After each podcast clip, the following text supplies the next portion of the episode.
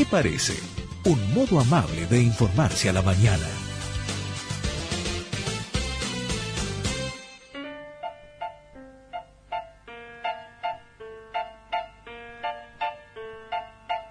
Los gorditos de Buenos Aires tienen ese qué sé yo.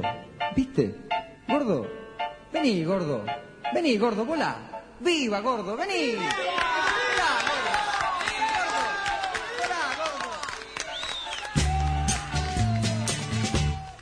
Toda la gente te tiene loco con que estás gordo, que gordo estás.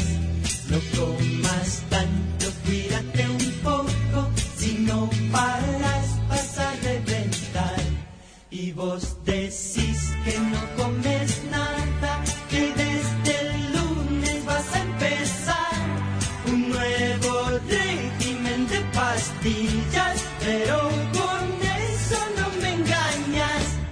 La pinta es de menos. Vos sos un gordo bueno, alegre y divertido, sos un gordito simpático. La pinta es lo de menos. Vos sos un gordo bueno, alegre y divertido, sos un gordito simpático. La la la la. Son temas que estaban siempre de moda, pero que después pasaron y demás. Y algunos hicieron su, su carrera, ¿no? Este, este conjunto era Juan y Juan, que después tuvieron una serie de triunfos muy interesantes, e incluso uno de ellos siguió siendo un solista, que era un hacedor de, de temas musicales de novela, ¿no? De, para las novelas. Veo que las novelas se caracterizan con una con, con- con un, un tema musical. Bueno, así que este eran Juan y Juan.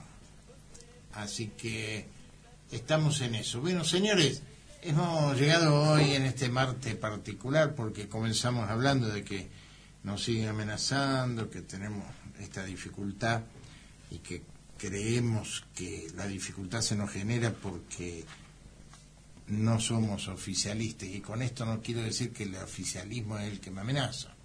Estoy queriendo decir que si yo conservara mi amistad de mis tiempos de oficialista ya estaría todo solucionado. ¿Entienden lo que quiero decir?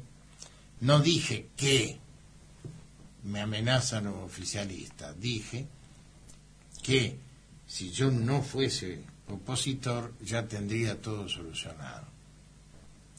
Y esta es la diferencia en el caso del periodismo de una u otra eh, ubicación en el espectro político. Hablamos de eso. Hablamos de que la unidad eh, del peronismo o de los cristianos o de los eh, socios de un club o de los vecinos de un barrio se tiene que hacer sobre base sólida. Cuando las bases no son sólidas, la escalera se construye, vamos hacia la cúspide, pero cuando estamos arriba por ahí nos damos cuenta que está todo tembloroso y. Se desmorona y no sirve. Que no podemos hacer negocios con el diablo porque el diablo sabe por diablo, pero sabe por viejo y por lo tanto te gana de cualquier manera. Primero tenemos que exorcizarlo al diablo.